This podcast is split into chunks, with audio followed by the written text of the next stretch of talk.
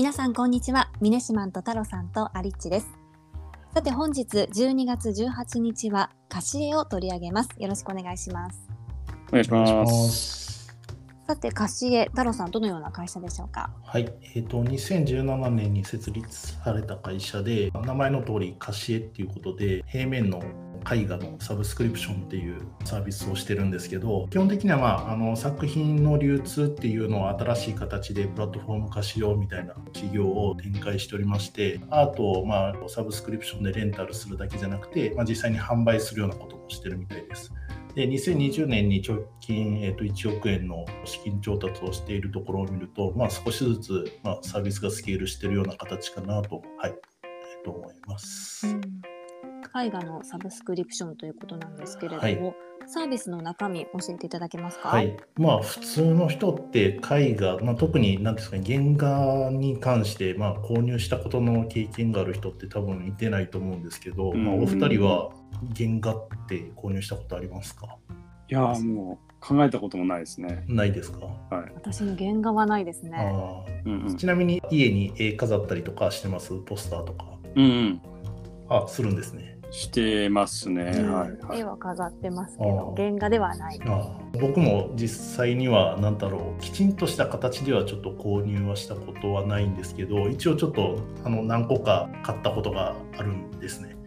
でまあそれ自体はもう本当に絵のテイストが好きだっていうので買っただけでなんか原画が欲しいとかなんかそういうような感じで買ったんじゃないんですけど、これもう本当に偶然、まあ、出会って買っただけなんでそんな大した値段むちゃくちゃ高いもんじゃないんですけど、まあ、やっぱりちょっと有名なやつとかになるともう本当に車1台買えるような値段とかっていうのが多分ミニマムだったりとかすると思うんですけど、まあ、そういった中で、えっと、月額、まあ、2200円から借りれるサブスク型のサービスっていうところで初めはビジネス向けにリリースしてたみたいなんですけど直近ではまあ C 向けっていうのが好調みたいで大体作品数としては1万3000点で、えっと、画家さんの数が、まあえっと、1200名ぐらいいてるみたいで、まあ、基本的にはカタログの中から、まあ、好きな絵を選んだりとか、あとはおすすめみたいな中から選ぶみたいな感じで、まあ、図書館で本借りるみたいな形のシンプルな構造になってるんで、まあ、基本的に誰でも借りれて、そこから気に入ったものがあったら購入できるみたいなプロセスになってます。うん、なるほど、なるほど。これアーティストにとってのメリットっていうのはどういったところになるんですか？そうですね。有名な何ですかね、えっと、画家さんとかって多分もうすでに、えっと、画廊がサポートしてたりとかパトロンみたいな人がサポートしてたりとかするんですけど普通の例えばまあ美大ちょっと卒業してみたいな人で自己表現をすごいしたくてやってる人ってなかなかそのサポートしてもらえるっていう状況にはなくてで実際どういう生活をしてるかっていうと多分自分の好きな絵を描きながら並行して例えば企業からの、まあ、自宅でのデザインっていうのを、まあ、請け負って仕事を、まあ、こなしてるみたいな人が多いと思うんですね。でまあそういう人たちって本来は多分自己表現をすごいしたいんだと思うんだけど結果的には生活が成り立たないから自宅をしてるみたいな形で、まあ、そういったところで、まあ、もうちょっとこれ彼らとしては表現者にもうちょっとなんですねいい未来を作ってあげようみたいな、なんかそういったのを、えっと、ミッションにして事業を展開してるっていうところで、音楽業界でもインディーズのアーティストってなかなか聞かれなくてお金にならないっていうので、アーティスト辞める人って多いと思うんですけど、サブスクリプションが出てきてから知らない曲もなんか聞かれるみたいな技術が出てきて、ちょっとずつ幅が広がっていったりとかしてるんですね。それと同じような形で、うん、まあ、アートでも同じようなことが起きるんじゃないかなっていうのをアーティスト側としてもちょっと狙ってるところあるのかなと思います。うん、ということはこれあまりその有名な画家さんの絵とかは、あそうですね。あまり入ってない感じ、はい。あのまあ僕見た限り、まああの全然あのアートに関して専門家でもないんでわかんないんですけど、むちゃくちゃ知ってるような人がいてるっていうような感じではなかったですね。ああそういう感じなんですね。はい、じゃあちょっとまあ応援するそうですね、まあ、半分応援みたいな、えっと、兼ね合いもあったりとか、あと季節に応じて、えっと、例えば栄養をちょっと差し替えたりとか、あとはなんかイベントがあるから、うんうん、例えばクリスマスに近いからそういうような絵にしたいとか、うん、なんかそういう人たちで、まあ、若干プリントされたような単なる絵じゃなくて、ちゃんとあの原画の力強い感覚が残ってるようなものがいいっていう、まあ、なんかそういったちょっとこだわりのある人が使ってるのかなと思います。うん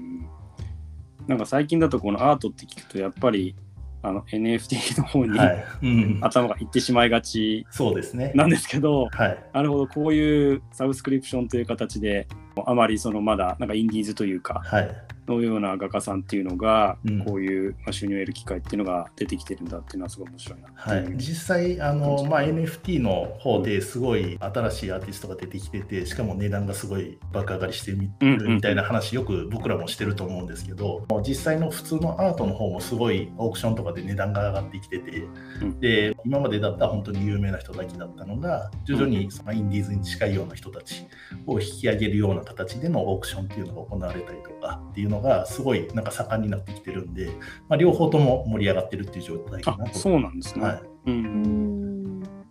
これユーザー数とかってどんな感じですか？そうですね、ユーザー数自体は、えっと、ちょっと書いてあった情報なんで、どこまでちょっとあの正確かわかんないんですけど、5500人くらいが今いてるっていう情報が出てました。で、基本的には B 向けがまあ大体27%で、C 向けが73%みたいな形で、まあ C 向けの方がユーザー数としては多い状態ですね。で、えっとまあ、B から初めて C にピボットしてるみたいな情報も出てたんで、どちらかというと、まあ、C に寄せてきてるみたいな形で、まあ、スケールしてるっていう、そういうようなイメージをしてもらえればなと思ってます。うんうん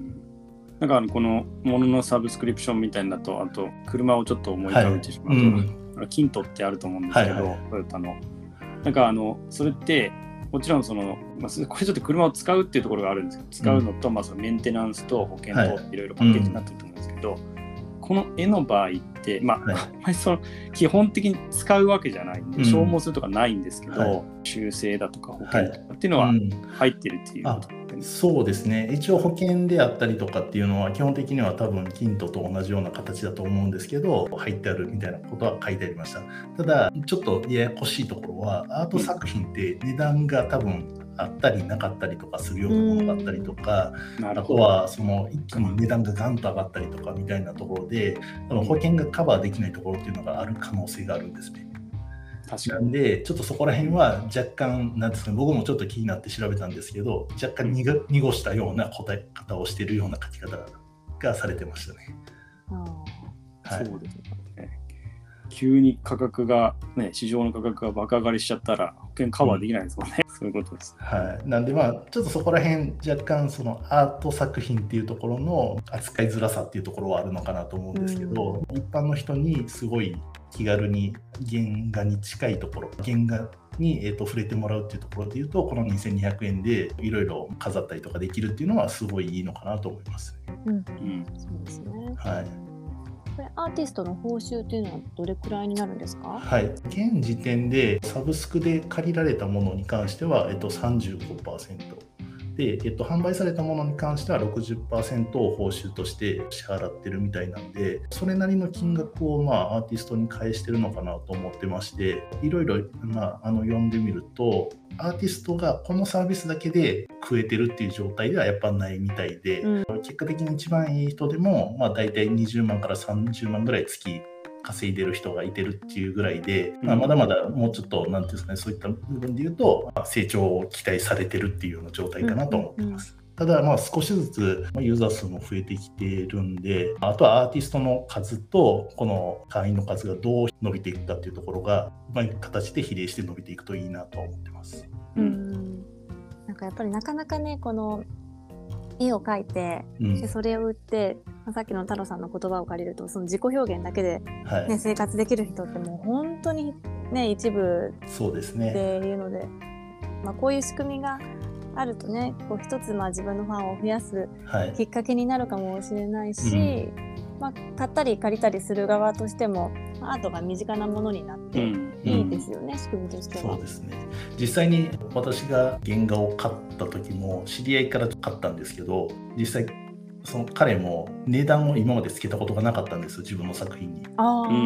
なんでいくらだったら払えるみたいな形だったんですね。なんで多分多くのそのアーティストって言われる人は、今大体なんか80万人から100万人ぐらい芸大出てそういうアーティスト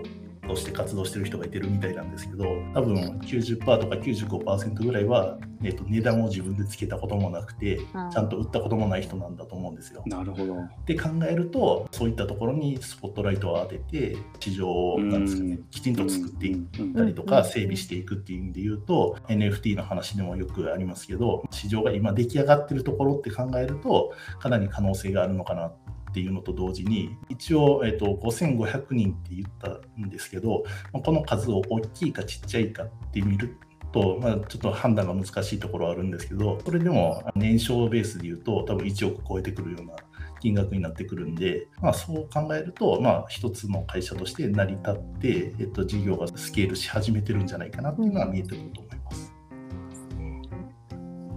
あ今日は貸し絵を取り上げました。明日はロイヤルです。明日も聞いていただけたら嬉しいです。それではまた明日。